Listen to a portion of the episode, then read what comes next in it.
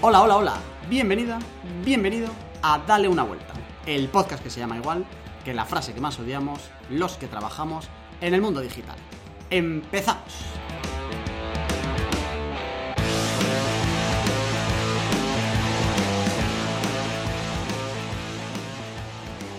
Ya estás escuchando el programa número 3 de esta segunda temporada. Una segunda temporada que ha empezado muy bien, pero que va a seguir subiendo. Este programa sigue teniendo página web, que es dale una vuelta punto digital, sigue teniendo Twitter, arroba podcast, y sigue teniendo Twitch. Si lo estás escuchando en podcast, ya llegas tarde, pero para el próximo puedes apuntarte que twitch.tv barra dale una vuelta podcast, ahí nos tienes en directo cada vez que grabamos. Y me acompañan una vez más las, las únicas personas que merecen ser seguidas en redes sociales. Si solo pudiera seguir a cuatro personas, serían a las cuatro que te voy a detallar. Representando a la agencia República Coconut, el mecenas y CEO de este programa, Carlos Herrero. ¿Qué pasa, Carlos? ¿Cómo estás? Hola, Jorge, muy buenas. ¿Cuántos seguidores tienes? Eh, no lo sé, estoy cerquita de los 3.000 en Twitter. Estoy ahí. Si alguien no me sigue, por favor, seguidme, que estoy. Me faltan 7 o así, el número mágico. Me parece ridículo que solo tengas 3.000. Eso hay que arreglarlo. ¿Verdad? Bueno. Ah, pondré un me interesa o algo en LinkedIn. La otra persona a la que, por supuesto, hay que seguir en redes sociales es el de momento miembro del equipo de growth de Product Hackers, si no confirma lo contrario, Juan Rodríguez. ¿Qué pasa, Juan? ¿Cómo estás? ¿Vas a estar todos los programas diciendo de momento? Hombre, es que nunca se sabe. Claro, ¿no? De, una semana para otra, de un día para otro, todo puede cambiar. Todo, absolutamente todo puede cambiar. ¿Lo confirmas entonces? como, los, como los followers de Carlos. Todo puede cambiar. Sigues igual de feliz que siempre, ¿verdad? Sigo igual de feliz que siempre desde hace un par de meses. Perfecto. Me alegro. Eh, hay dos personas más a las que tienes que seguir.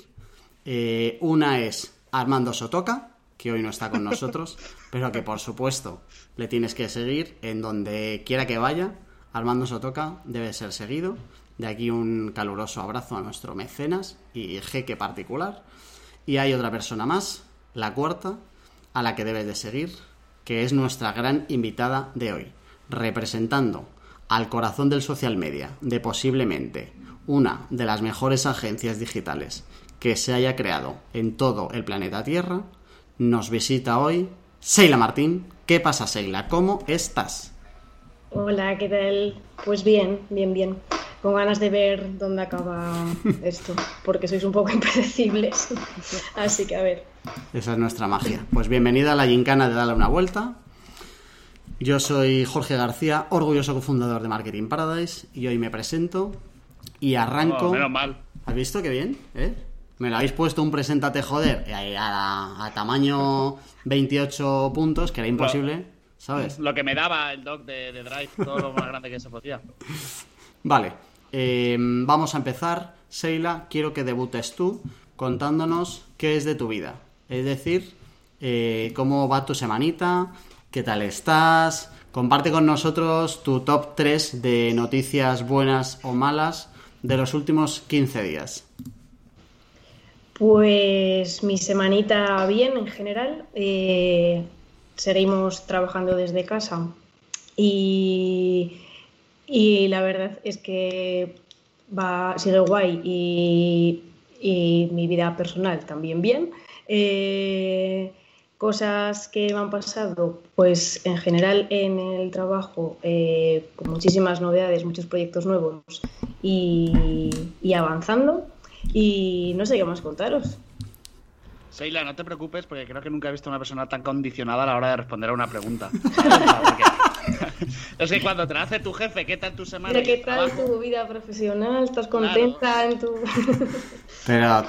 no, te preocupes, los guiños que nos has hecho los hemos entendido los que te estamos viendo, o sea que ya está, para los, del podcast que nos escuchen que se lo imaginen. Mm, Claramente... Yo cuando he dicho proyectos interesantes ya he dicho sí, sí.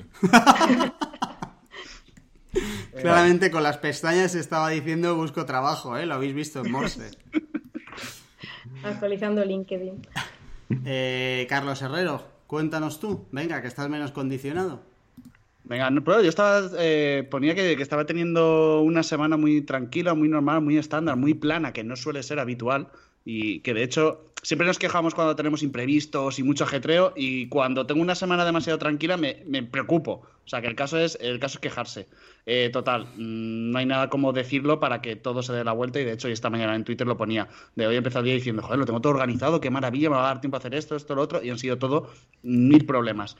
Pero esto lo voy a dejar a un lado, me da igual, porque estoy muy feliz, me da igual todo, estoy en una nube, eh, vomito arcoiris porque he adoptado un precioso gatito de solo un mes y medio que se llama Oliver y estoy, en- estoy encantado. Y ya está. Así que me da igual todo lo que me diga un cliente, no me enfado, esta semana estoy feliz. Me pueden pedir aumentos de sueldo. Estoy muy moñas, estoy muy moñas. Qué bonito, sí, señor. Eh, Juanro, Pues nada, igual que Carlos, semana bastante tranquila, sin gato y pausando por fin Rodobo un mes para pensar qué hacer con ello. Un mes de vacaciones, como un funcionario. Sí, ya ves, ¿eh? ¿tienes un otros mes de vacaciones? Un mes de vacaciones en la newsletter. Ah, bueno. O- otros llevan un año en su blog. Un año Ah, solo. no- Eh, han ¿eh? ha sido la sección de semana más triste y más sosa de la historia de este programa, pero vamos, o sea, pero de largo. Bueno, pues yo voy a ver si lo animo. Bueno, no, o sea, tampoco es que tengo... Podría decir más cosas, pero luego decís que soy un pesado.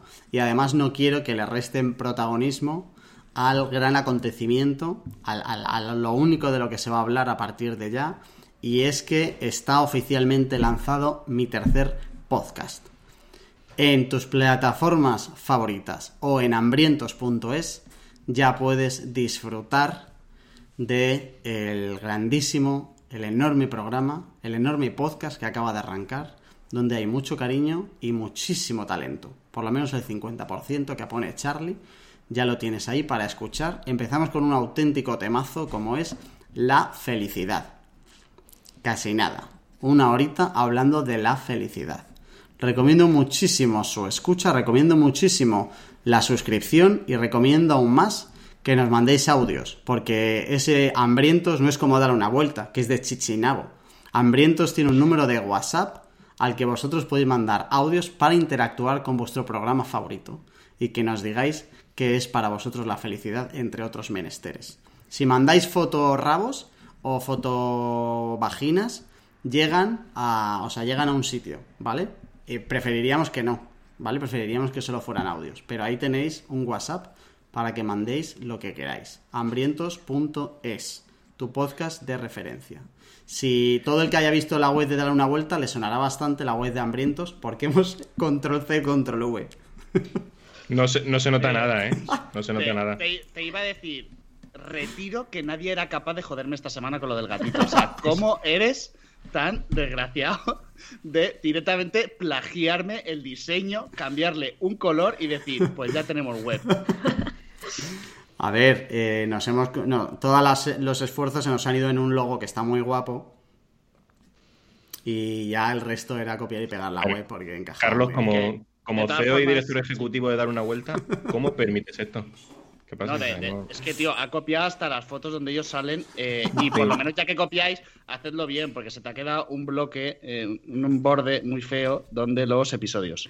Bueno, eso háblalo con Charlie. Yo a Charlie Bueno, le di sí. el acceso y le dije, entra, róbalo todo y, y no Ah, mires me, atrás. me- me estás diciendo que le has dado acceso a la web de darle una vuelta a una persona ajena al podcast.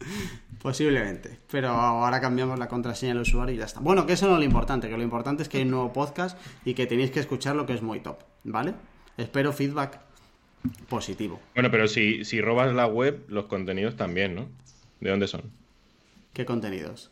Los contenidos del podcast, ¿de dónde No, son? no, no, los contenidos son originales, eso lleva mucho trabajo detrás, mucha documentación, en las notas del programa vais a ver un montón de recursos para complementar un auténtico temazo como la felicidad, tenemos WhatsApp, o sea, vamos, o sea, si no nos ha comprado ya Spotify rollo exclusivo es porque el el WhatsApp no nos ha ido hasta esta mañana, pero no le he hecho yo más de una semana para que empiecen a llegar las ofertas y los Armandos o Tocas de la vida empiecen de verdad a soltar los ingresos que este equipo de hambrientos merece. Bien, venga, hasta aquí. Eh, venga, vamos a exprimir a nuestra entrevistada hasta donde nos deje. Eh, Sheila, tengo el- un primer tema que, como dirían los periodistas, es de rabiosa actualidad.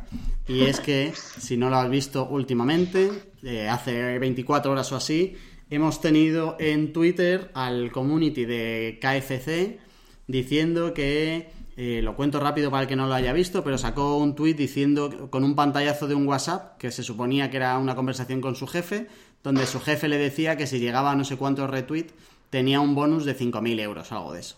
Y entonces ha vuelto loco y ahora ha sacado incluso una creatividad en plan de lo hemos conseguido, no sé qué. Mi pregunta va por qué opinas eh, sobre estas cosas que parece que funcionan bien, pero que ponen al community por delante de la marca eh, y más con este tipo de cosas como de me han ofrecido dinero a cambio de ¿qué te parece esto como marca? Si crees que tiene sentido, que no, o cuándo tiene sentido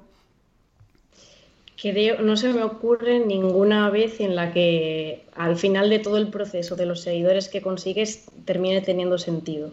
Porque, o sea, creo que a la larga no son seguidores que realmente te estén siguiendo porque les interese tu marca. Habrá alguno que te empezará a conocer y que encontrarán algo interesante en ti, pero creo que los puedes conseguir por otros medios. Creo que ya lo han hecho más, más marcas, no sé si BMW me suena o no sé, una, una marca de coches, también en Twitter eh, vi algo parecido. Y ayer vi una nueva eh, que escribieron a un amigo, eh, le decían por privado de Instagram que, que, estaban, que era el gestor de redes sociales de, de, Carrefour, que estaban haciendo un sorteo, que qué tal si le seguían y así salían los dos ganando, porque uno tenía posibilidades de ganar el sorteo y el otro ganaba seguidores. Así que ahora hay communities con cuentas falsas también intentando ganar seguidores por detrás. Madre mía. Madre mía. Madre mía.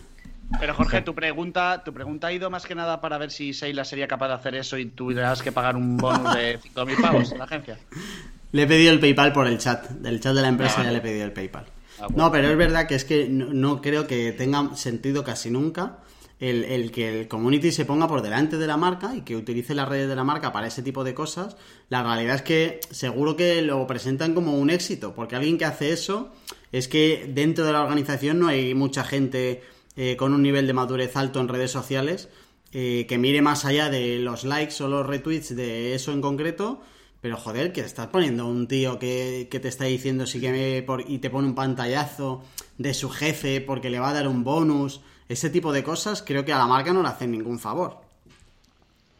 Sí, o sea, al final creo que es como la, parte de ver las redes sociales como un juego y, ya, y como mero entretenimiento más que, que, a lo que realmente te puede llevar.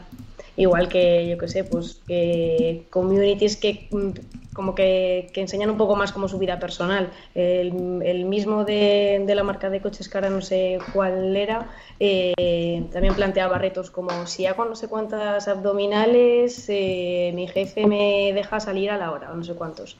Entonces creo que son formas de, ganar interacciones y de incrementar seguidores que, te pueden entretener en un momento dado y que, que pueden ayudarte a, a ganar X resultados pero que a la larga no, no tiene mucho sentido. Pues te lo ha dejado claro, ¿no? Yo tengo dudas de si a Juan le parece un grow hack eh, un no, yo. O, que no utiliza. No, a ver, yo tengo la duda cuando, cuando el community se pone se, se pone enfrente eh, con respecto a la marca.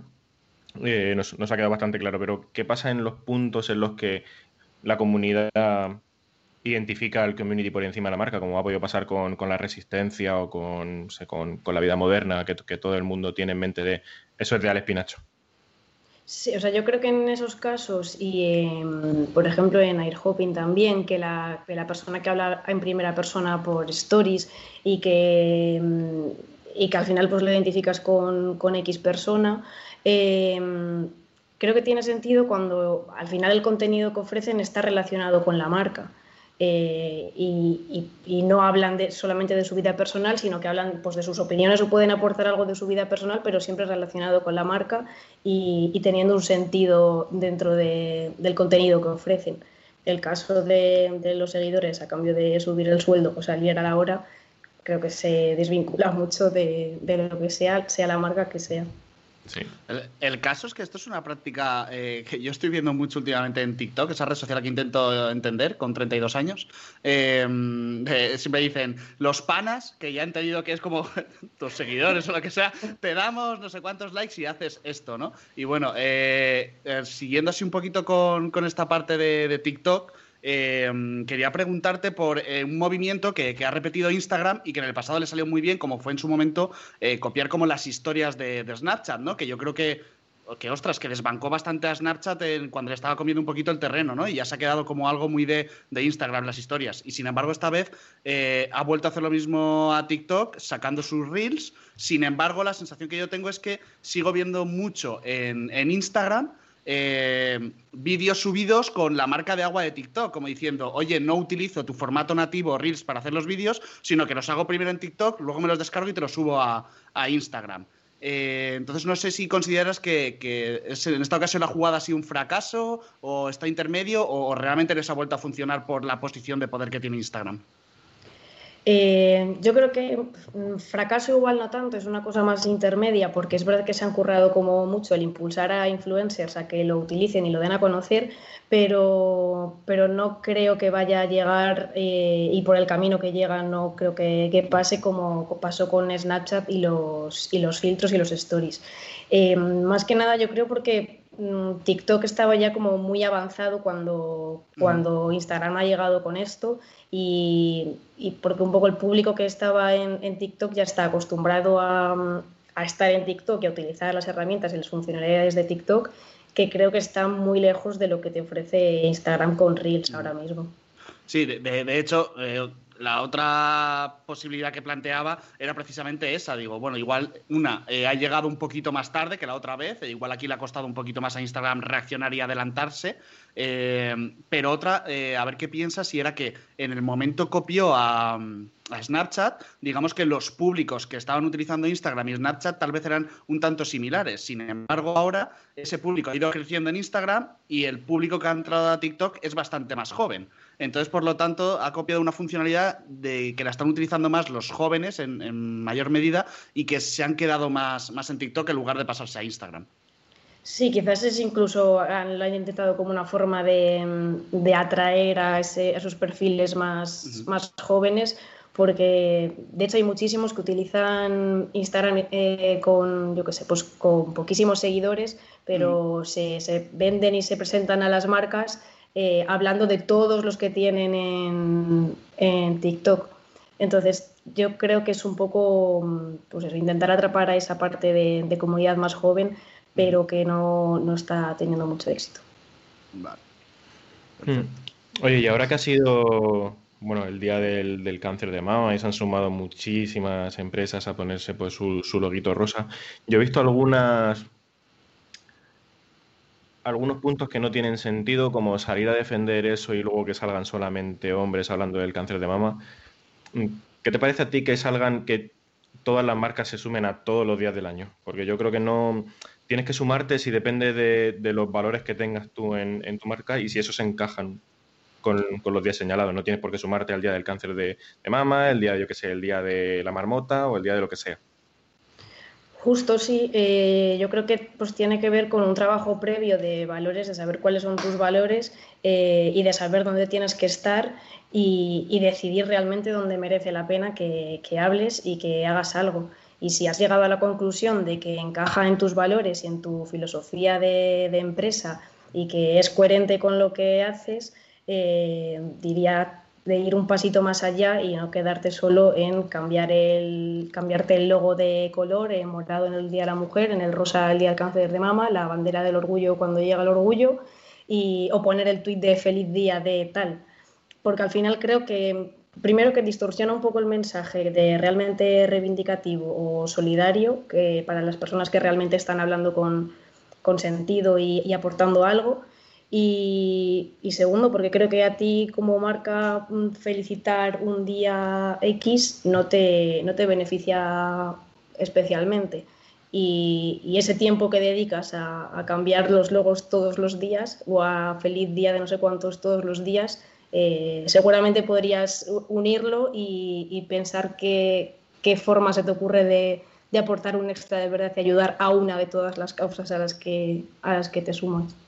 De hecho, pero, por ejemplo, ¿no te has encontrado que a lo mejor... Eh, es que no sé muy cómo abordar esa situación, ¿vale? Porque nosotros en República también nos pasa un poco lo mismo. Y esta semana, pues eso, el cáncer de mama, y yo veía algunas publicaciones que nos pedían hacer y que además prácticamente te las exigían, ¿no? Y te decían exactamente cómo la querían. Y yo lo miraba y decía, qué cosa más frívola o sea, que una marca de batidoras eh, se ponga. Oye, igual no, no eso, no tienes que sumarte a, todo. Eh, ¿En algún momento has intentado, has conseguido frenar a un cliente para decirle, oye, no vamos a publicar eso o creo que no es adecuado? ¿O es lo típico que parece que toca pasar por el aro porque te dicen, es que todo el mundo lo hace y si no parece que nosotros no apoyamos la causa? No he intentado parar, eh, en plan, no hagas nada, pero sí que me han dicho, queremos cambiar el logo en el Día del Orgullo y le he, intentado dar una vuelta, valga el nombre del podcast, para decirle que, que no falla. Que intente hacer algo un poco más especial y, pensar, aunque sea, aunque no sea simple, no sea una super campaña de recaudación de fondos, pero aunque sea un contenido, que sea un contenido que, que aporte y que alguien le haga pensar en un momento dado, que mínimo. Sí, pero si pasa luego, pasa luego, por ejemplo, con, con los medios de comunicación deportivos, que es el Día de la Mujer y lo ponen todo con el color morado, tal, pero luego no dan cobertura a, deportes femeninos, entonces no, no, tiene ningún sentido, ninguna coherencia con lo que tú estás haciendo todo el año. Sí, es eso, ¿no? La crítica. Hay una, no hay una coherencia de, de, marca ni, ni, en tus acciones realmente a lo largo del año. Es me subo porque ahora queda bien y luego desaparezco el resto del año. Pues como marca no tiene coherencia. Y es más, de hecho, el efecto suele ser negativo, no positivo hacerlo una vez.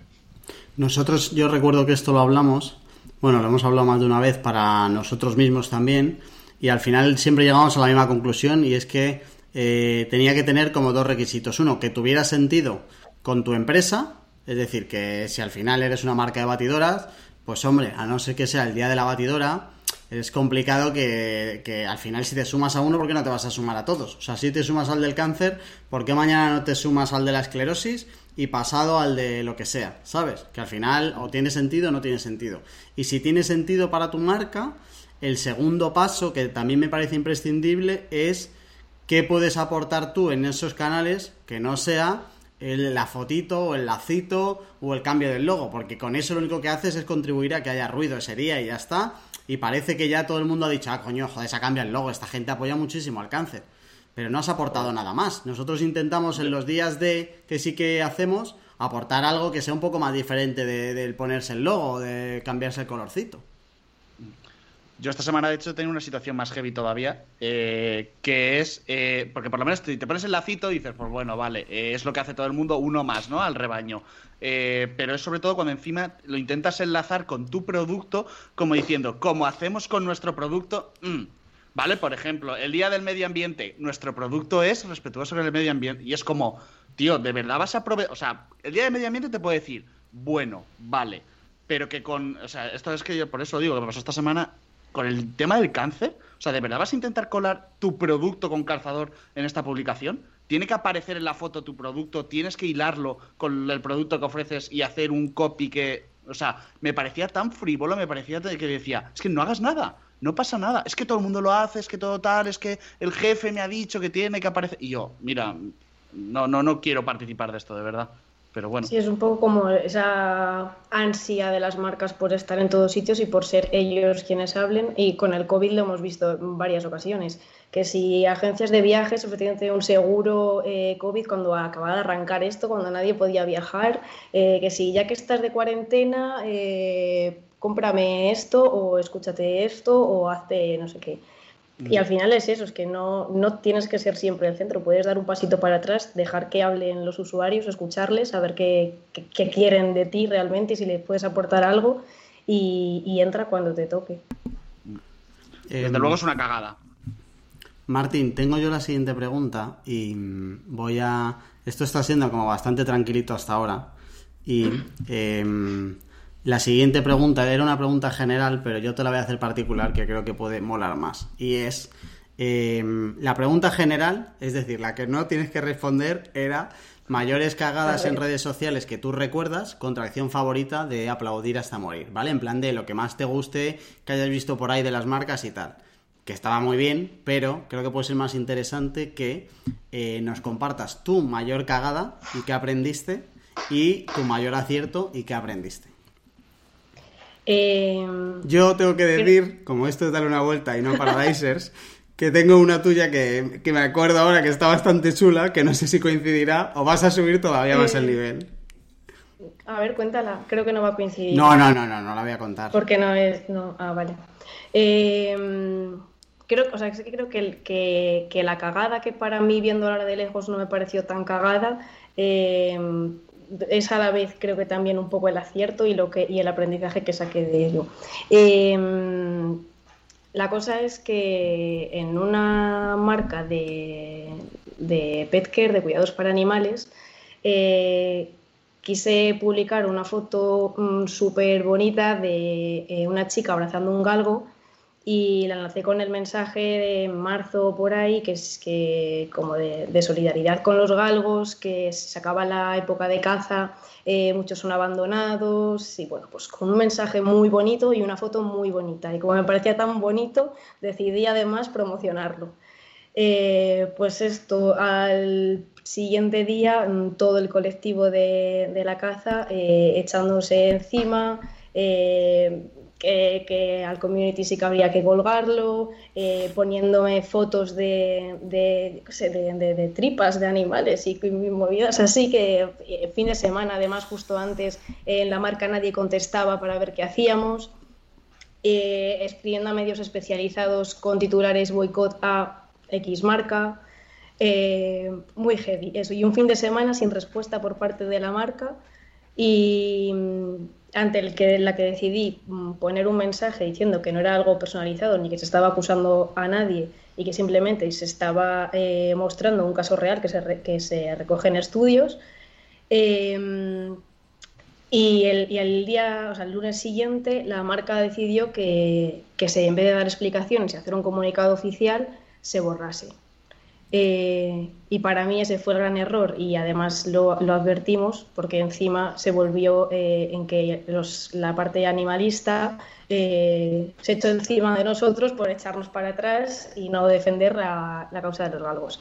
Eh, el resultado fue que al final los comentarios positivos y los seguidores incrementaron a pesar de todo el lío de, con la parte de los cazadores. Y creo que esa fue mi, mi- una de mis grandes cagadas eh, sin intención y, y a la vez una de las que, de las que saqué más, más aprendizaje por toda esa parte de, bueno, pues ya que la has liado eh, y, y- con tantísima repercusión, no tiene mucho sentido que, que lo borres cuando es una cosa que no es unánime y que no afecta y, ataca directamente a una persona o personas.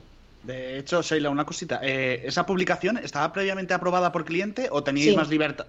Claro, entonces ahí es donde, más que el error tuyo, realmente, eh, te quiero decir, mm, perfectamente puede ser que una marca de, de- de cuidado del animal perfectamente se pueda posicionar en contra de ciertas prácticas con los animales. Entonces, sí, recibo críticas, pero es mi posicionamiento, incluso aprovecha para reforzar, porque como bien has dicho, es el, además de el error para mí está más en, más que publicar eso, en retirarse, como tú has dicho, porque es- ah, se crean dos bandos, pero dices, ya, pero es que mi bando está claro cuál es. Eh, no es el otro que me está poniendo tripas de animales. ¿Vale? O sea, es que también hay que ver la reacción de, de un bando que por algo será.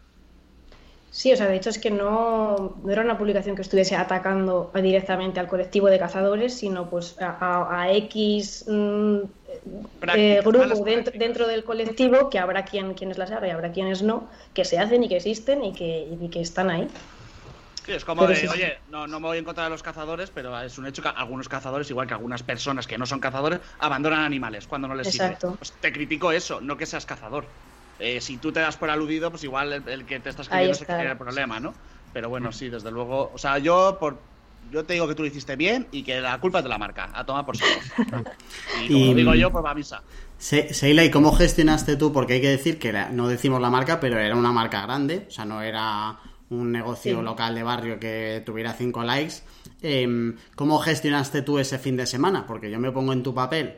Em, ¿Esto qué sería? Hace un par de años o tres años, ¿no? Por ahí. Hace, sí, tres años o así. Eh, yo me pongo en tu papel, en el marrón este que ves que la bola empieza a girar encima, que si le has metido pasta y tal, eh, y no sabes nada todo el fin de semana, ¿Cómo gestionaste tú? ¿En algún momento te planteaste borrarlo tú, empezar a gestionar tú? ¿Cómo ese, ese fin de semana, cómo lo pasaste?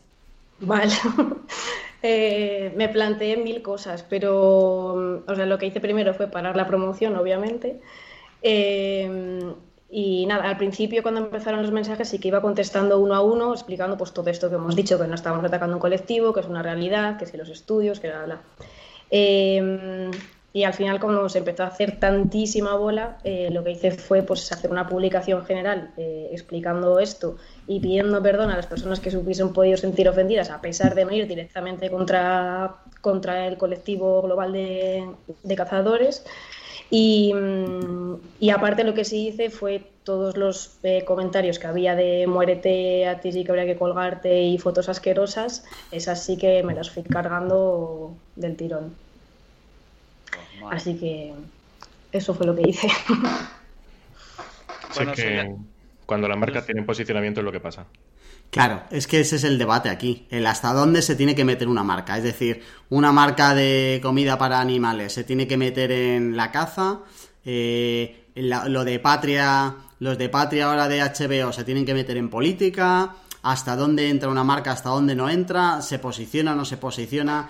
Eh, en qué ámbitos, porque tú puedes ser una marca y no tener que tener una oposición sobre absolutamente todo. O sea, tú puedes hacer la serie como Patria, sabes por dónde va a ir, eso está claro. Pero ¿qué haces en redes sociales? Vamos a preguntar a la experta. ¿Qué haces ahí en redes sociales cuando empiezas a tener en tu, en tu perfil un montón de comentarios de algo que no es directamente de tus productos o servicios, pero donde te pilla refilón. Por ejemplo, la caza, en estas cosas de animales, lo de la adopción y tal es un clásico también, o el tema este de patria de la serie con la política, hasta dónde te metes o dónde no te metes como marca, porque claro, ahí va a haber un montón de comentarios, lo que dice cualquier máster eh, MBA o no MBA Power o sin Power es, oye, hay que contestarlo todo, no se pueden borrar comentarios, etcétera, pero claro, ¿qué haces con todos esos cuando te empiezan a meter en cosas que, que no te tocan de lleno?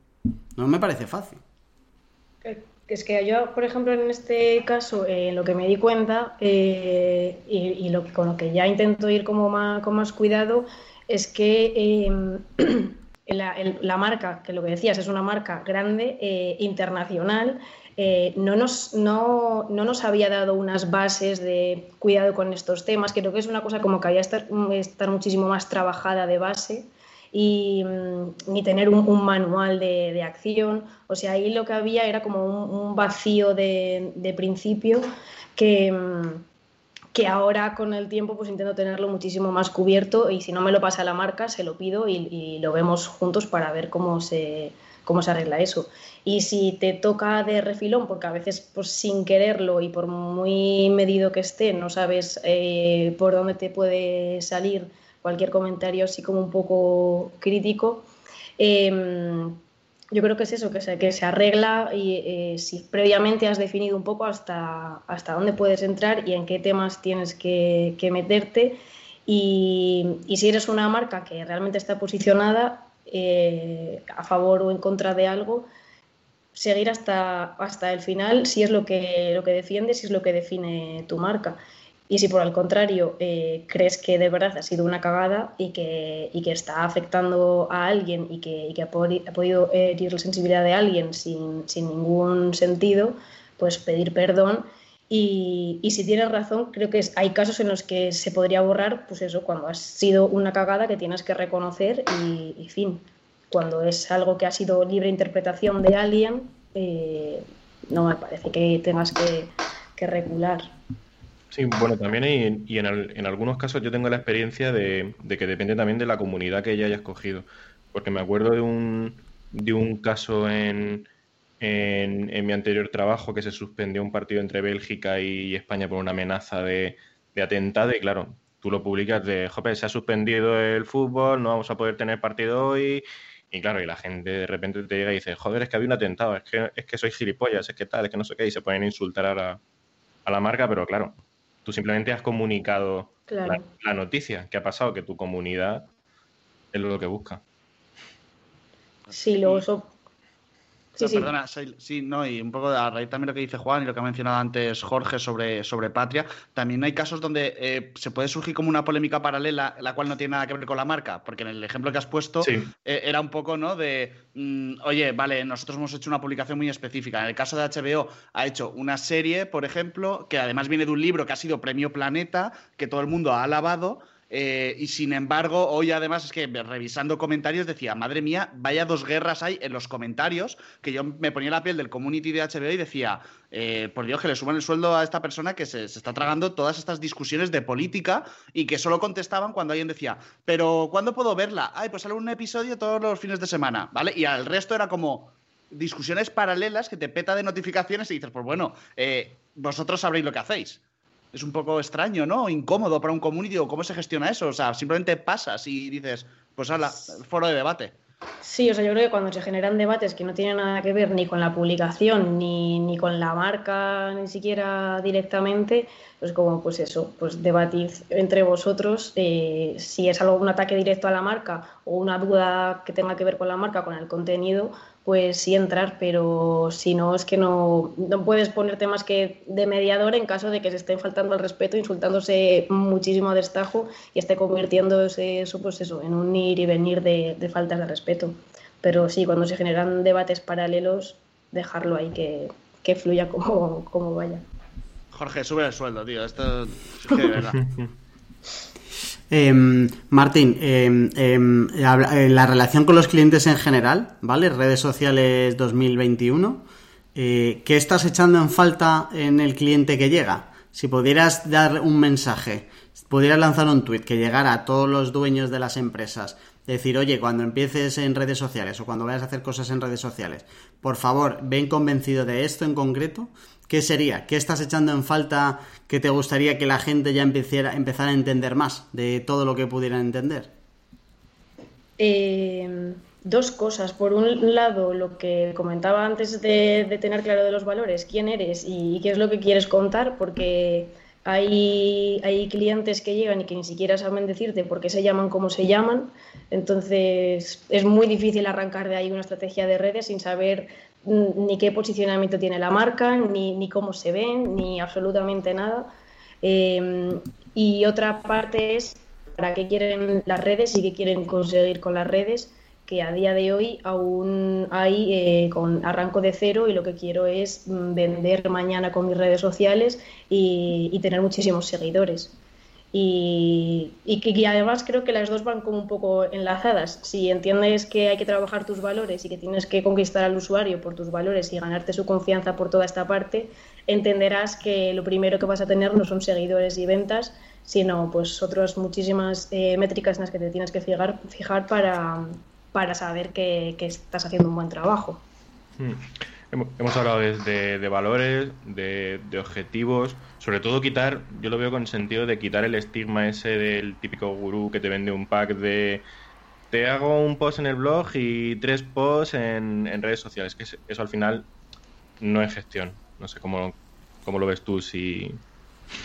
Sí, justo, es que, mm, o sea, creo que puedes eh, evidentemente definir más o menos qué número de publicaciones eh, van a salir eh, mensualmente o a la semana en un cliente, pero lo haces después de haber hecho eh, una estrategia y de haber visto qué puede contar ese cliente y cuánto contenido tienes que aportar y cómo y dónde. No, no desde cero puedes vender este es mi pack con mis tres publicaciones y se acabó, sobre todo en un, en un panorama y en un canal en el que continuamente está habiendo cambios, en el que continuamente surgen temas de actualidad a los que tienes que unirte o a los que no tienes que unirte. Eh, no sé, imagínate que has pactado tres tweets y de repente, pues yo qué sé, ha salido eh, un tema al que te tienes que unir, que es una super oportunidad, como ya has hecho los tres tweets a la semana de tu pack, ya mm, lo, pierdes.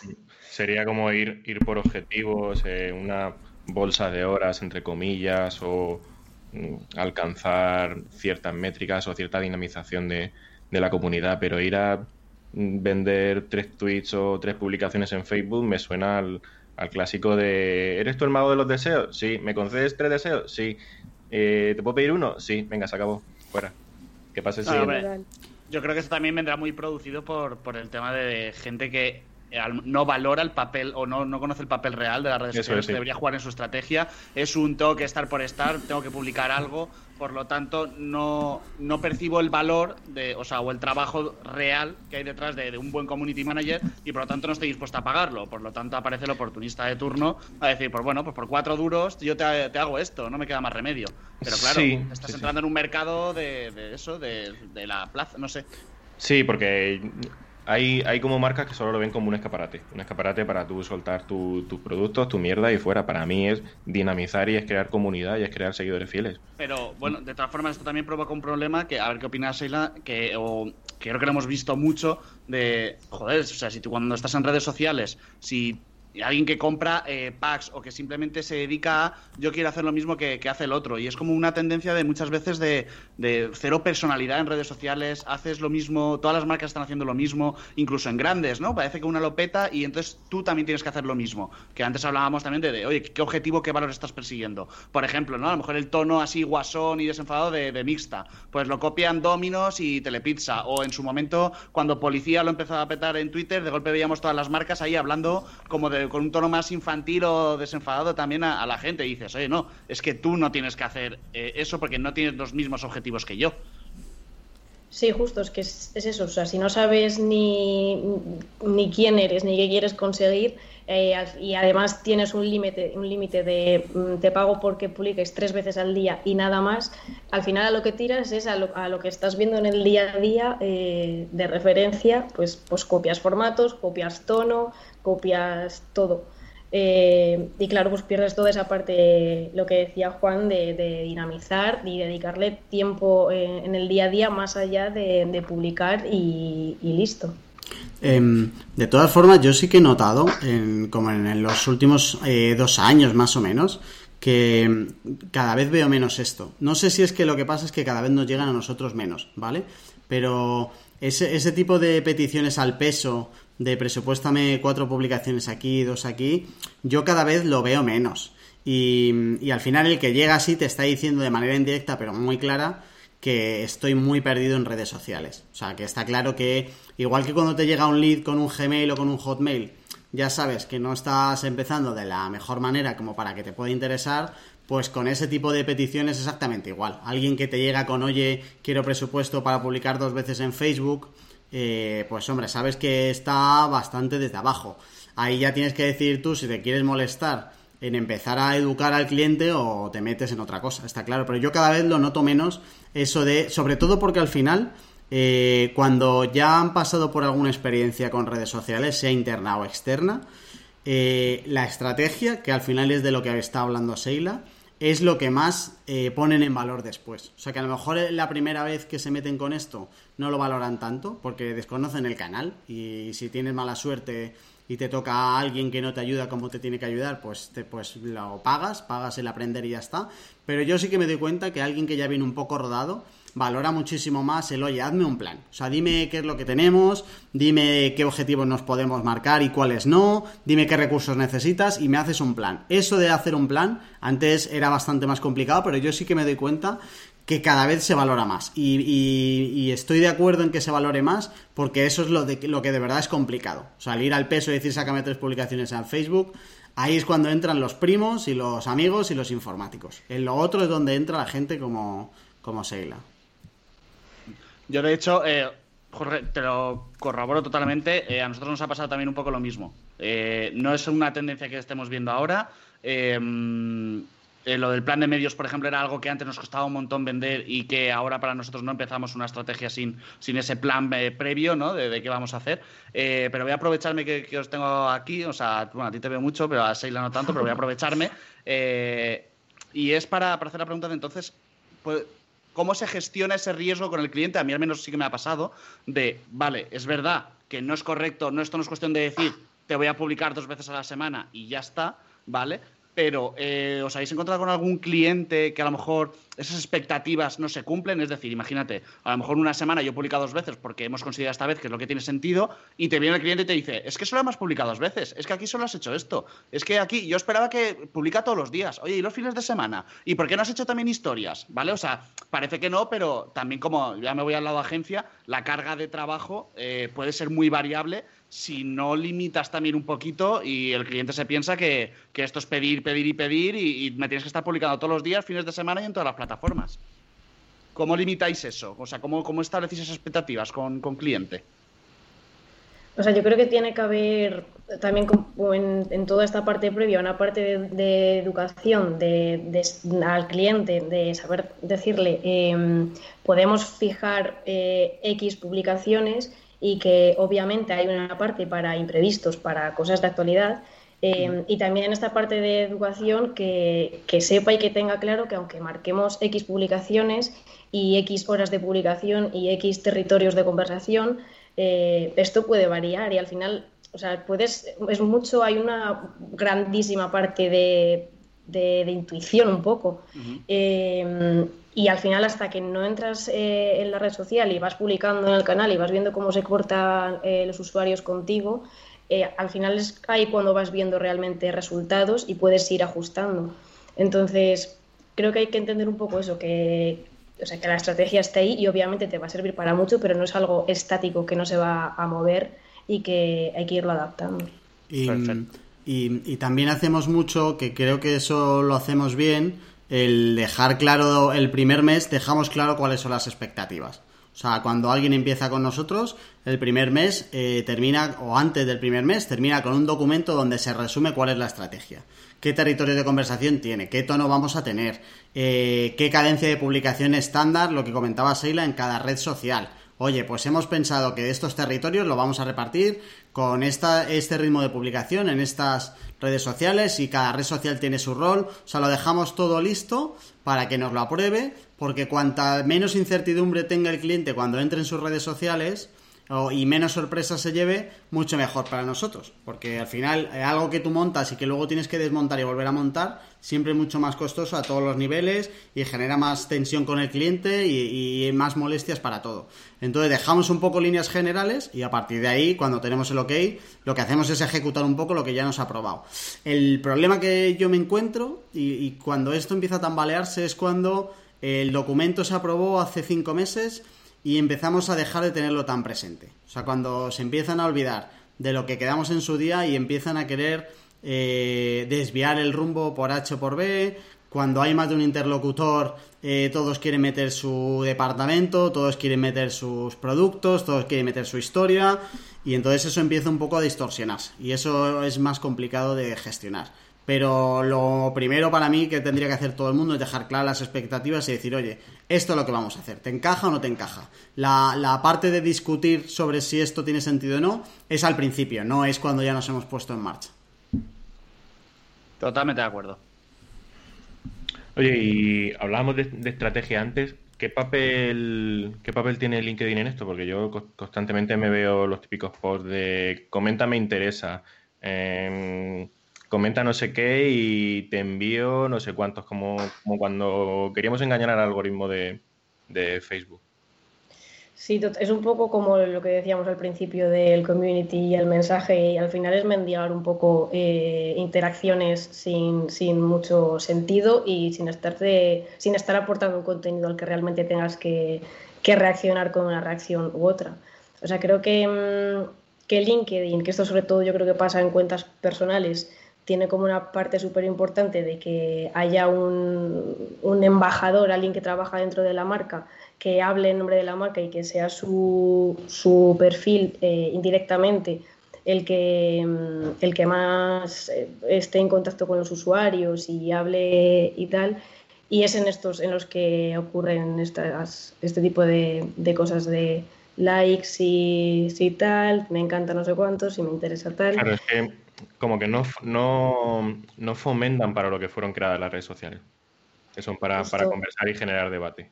Yo poner en un post, me interesa y que me envíen un, un ebook, lo comentábamos antes Carlos, Jorge y yo, eh, envíame ya directamente o, déjalo en, en, el comentario. A mí no me... Es que no me aporta nada comentar, me interesa, aportar al otro por alcance, pero, pero a mí... Sí, y, o sea, LinkedIn ya viene como un poco mm, desvirtuada de base de de qué, estamos haciendo en LinkedIn. Eh, venimos a hablar de eh, qué tal me fue el día ayer y lo que he aprendido eh, bajando a la compra y le doy una vuelta y lo aplico a mi vida profesional o, estamos ahora intentando intercambiar. Sí, sí. Ahora con los stories a ver, a ver cómo acaba eso.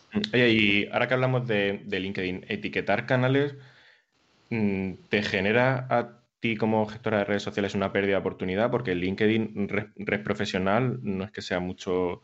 Porque ahora mismo mucha gente la está usando tipo Facebook, ahora con, las historias se va a empezar a usar tipo Instagram.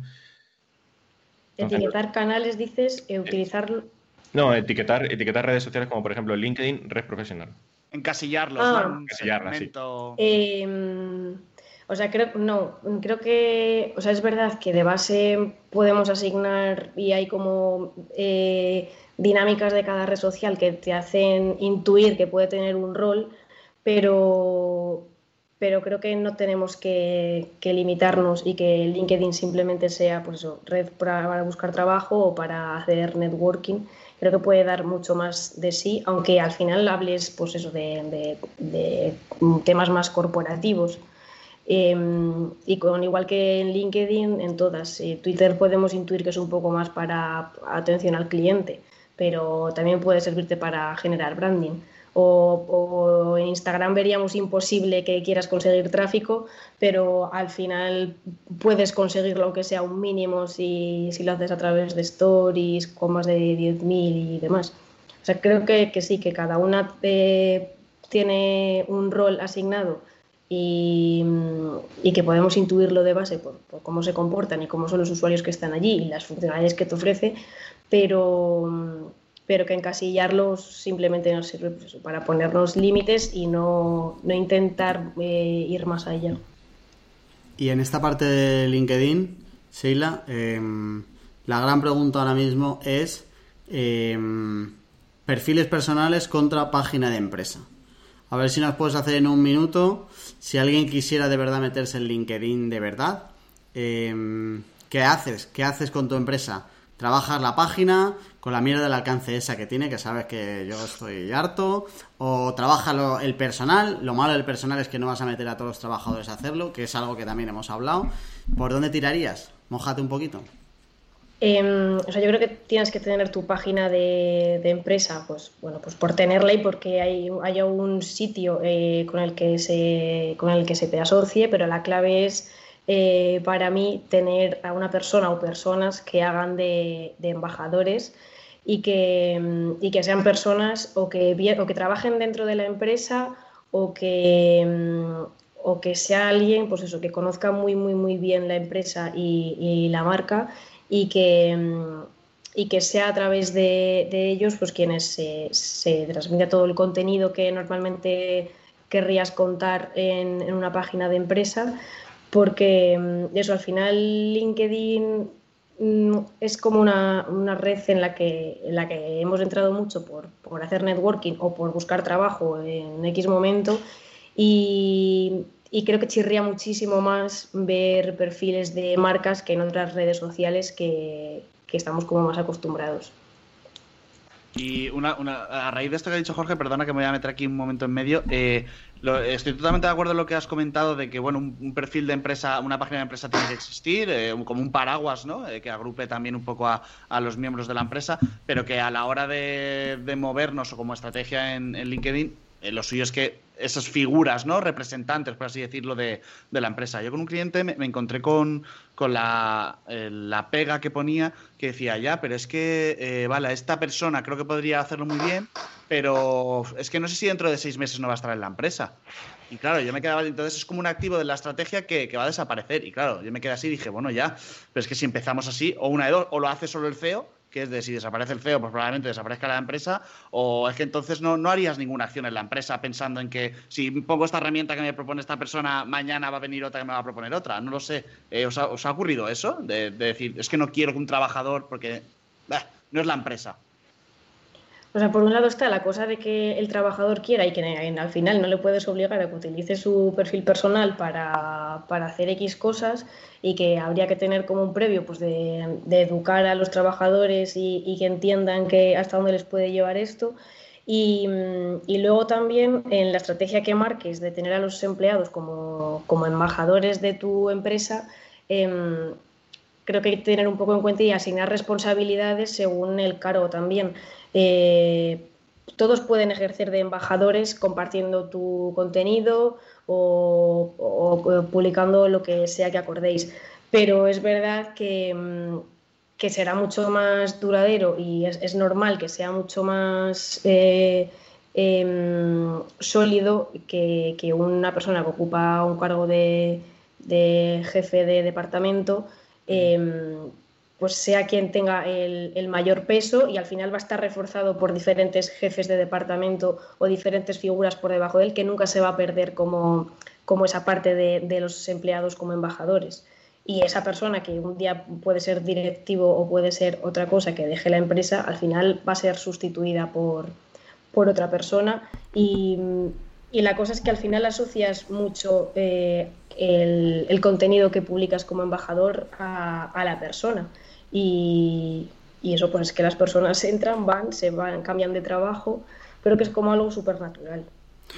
Para, para, mí el, enfoque, o sea, eh, tiene que ser diferente de no, no te plantees qué le puedo pedir al trabajador para que me ayude en redes, sino eh, cómo puedo conseguir provocar que el trabajador, de manera autónoma e independiente, quiera participar de las redes. Ellos no lo saben, pero yo me fijo muchísimo en quién eh, interactúa con nuestras redes y quién comparte y quién no. Porque, porque sí, porque me fijo en todo en general, ¿vale? Pero también porque dice mucho de, qué implicación o qué sentido de pertenencia tienes con la empresa donde curras. O sea, si ni siquiera te sientes identificado como para darle un puto like o, o compartir algo que está sacando tu empresa, que al final sabes que a la larga, a la larga y al final del todo estás invirtiendo también en tu propio sitio, porque al final es donde estás, y cuanto mejor le vaya al grupo, mejor te, vaya, te va a ir a ti como individuo, eso tiene todo el sentido del mundo.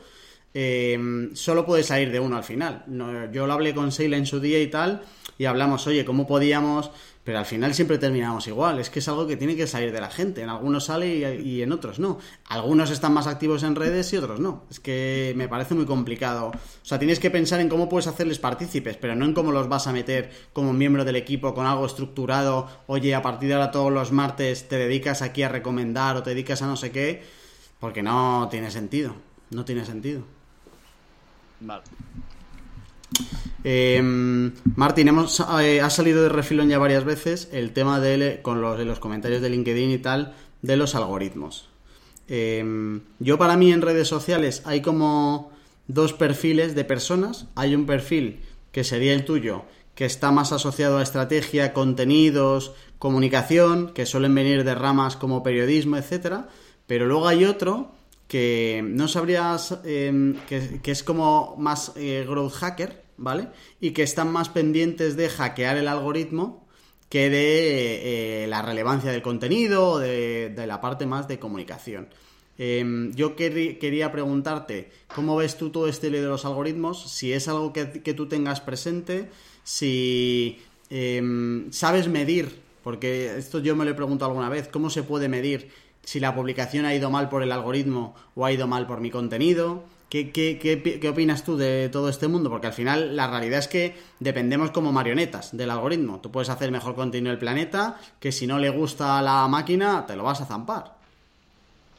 Em, desde mi posición voy un poco como, eh, pues, por lo que decía antes, un poco como por eh, intuición y por, ver qué, qué, cosas funcionan mejor que otras. sabemos que el algoritmo está ahí y, el primer mes que se cambia, eh, todo lo que lo justificas con que se ha cambiado el algoritmo, pero cuando va pasando el tiempo, eh, lo lógico es que ya sepas de, qué lado coge el algoritmo y por dónde tienes qué cosas tienes que hacer para, pues para, para sobrepasarlo.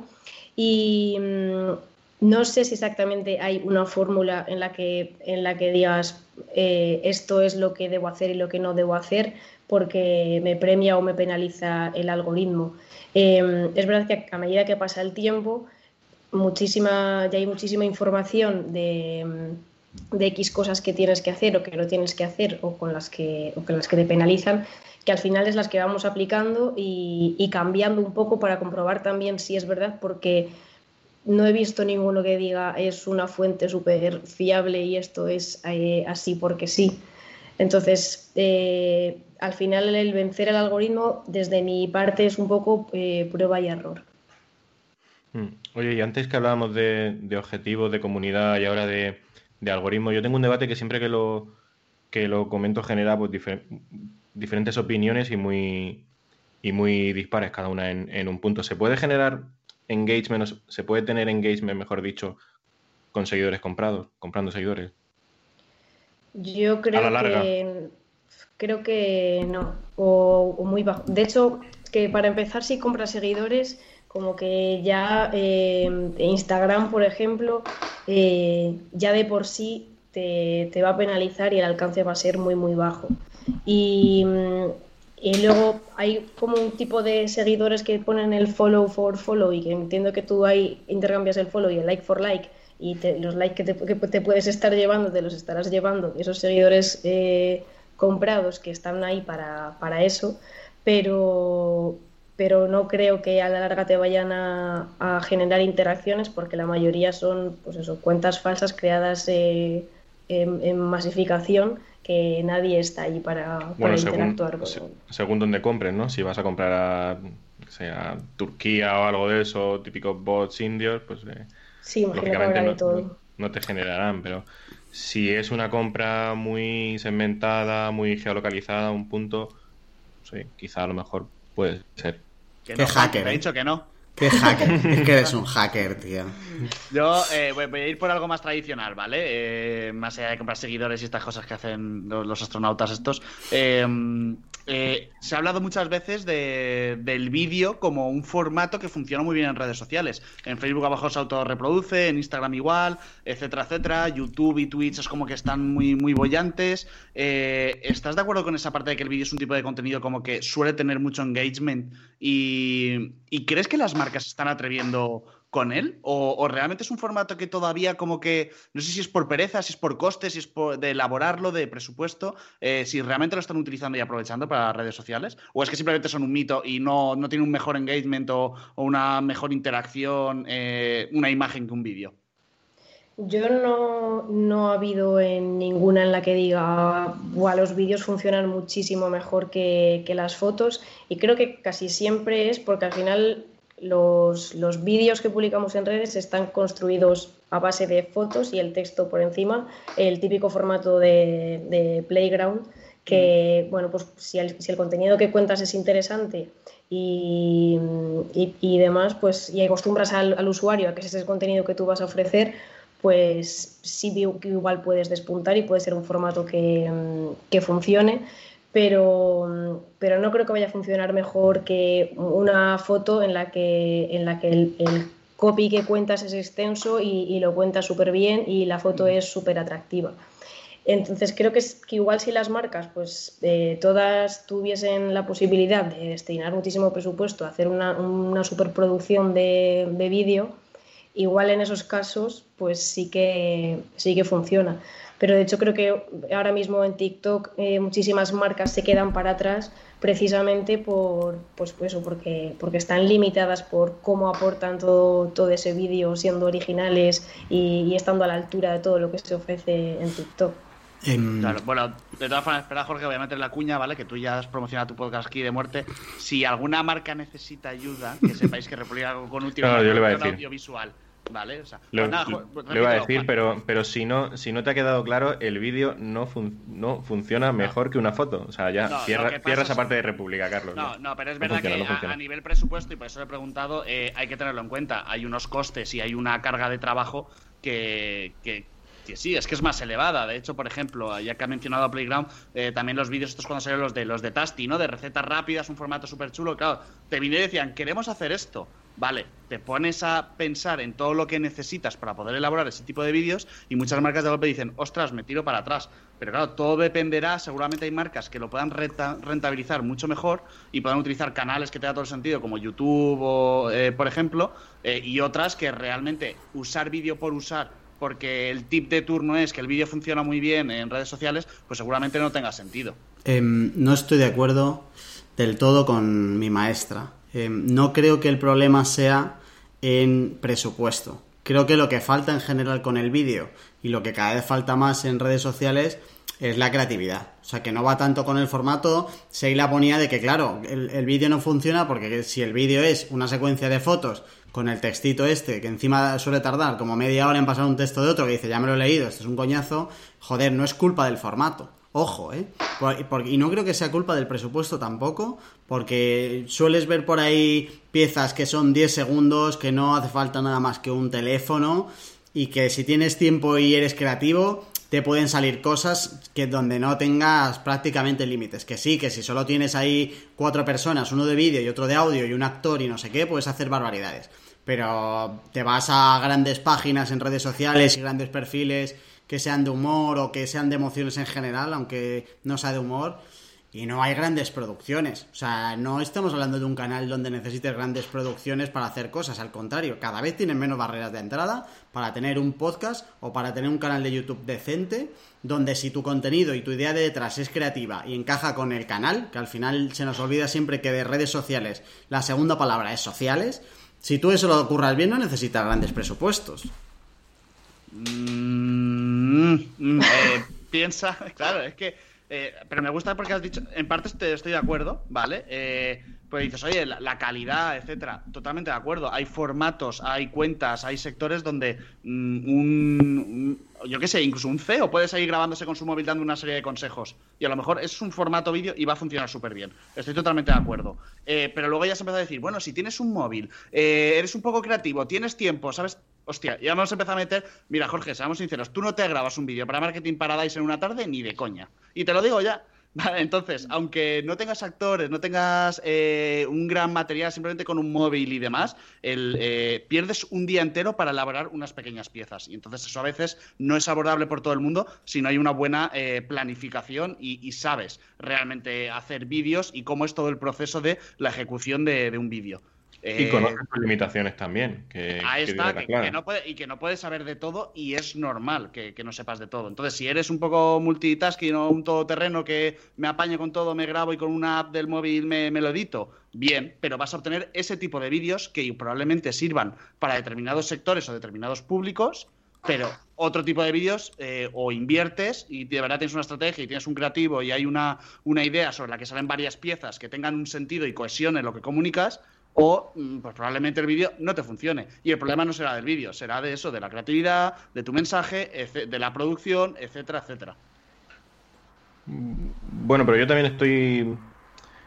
Soy del, lado de los que piensa que si la historia es buena, da igual que el vídeo esté grabado con un iPhone o esté grabado con, una pedazo de cámara de 10 si lo, he dicho, si lo he dicho antes, o yo creo que Sheila lo ha dicho muy bien también antes, eh, había mucha gente, un buen copy Hostia, yo me he llegado a leer tochazos, pero tochazos de publicación en Facebook sin una foto y sin un vídeo, solo texto, porque el copy era brutal, porque empieza la historia y tenía un storytelling que decía, me ha enganchado de principio a fin y no pasa nada, pero, pero eso se tiene que producir y eso no siempre es fácil, pero estoy de acuerdo, si tú tienes una buena historia, a lo mejor simplemente contándola y con cuatro imágenes pegadas eh, sobre la voz por encima, eh, te puede quedar un vídeo que engancha a la gente y que tenga un engagement brutal. Pero es, es, eh, pero eso a lo mejor a la hora de contar una historia personal o algo, eh, para otras cosas, igual no tiene tanto sentido. Es buscar un poco en el punto de unión entre alcance y limitaciones que tengas. Alcance del proyecto y limitaciones. Eso es. Pero bueno. O sea, yo lo, que quería decir sobre todo era que hay que separar el formato del contenido. Que no está. No es culpa del, formato. Si tú haces un vídeo de mierda, no le eches la culpa al vídeo. Échalo a que has hecho algo de mierda. No se la eches a una foto ni se la eches a nada más, porque es diferente el formato del contenido. Eh, depende de lo que del objetivo que tú tengas, necesitarás gran producción o, dedicarás menos o necesitarás menos. Pues para una historia a lo mejor no necesitas preparar una superproducción. Si vas a tener un canal de YouTube y el canal de YouTube es core en tu estrategia de marketing, pues coño, a lo mejor sí que puedes necesitar algo más. O sea, ahí ya cambia un poco de objetivo. Pero yo me voy a clásica semana estándar de redes sociales de intentar meter el vídeo y aportar algo creativo no necesitas tener dos, tres personas dedicadas solo a vídeo cada semana para hacer ese tipo de piezas. Creo que yo le dedicaría más tiempo a lo que es el contenido, a pensar cuál es la idea y, menos a lo que es la ejecución y que todo esté súper iluminado y sobre todo sobre algo para una story que en 24 horas hasta luego. Más o menos creo que decimos lo mismo, pero hemos llegado de, sitios diferentes. Vale, último melón. último melón, Seila, los influencers. Em, su papel en el, su, papel en el 2021 hay que hacerlos, no hay que hacerlos, tienen sentido, cuánto humo hay, cómo se gestiona, es algo que eh, nosotros lo estamos aprendiendo mes a mes y poco a poco cada vez nos vamos metiendo más en el mundo. Hay otras agencias que están 100% dedicadas a esto.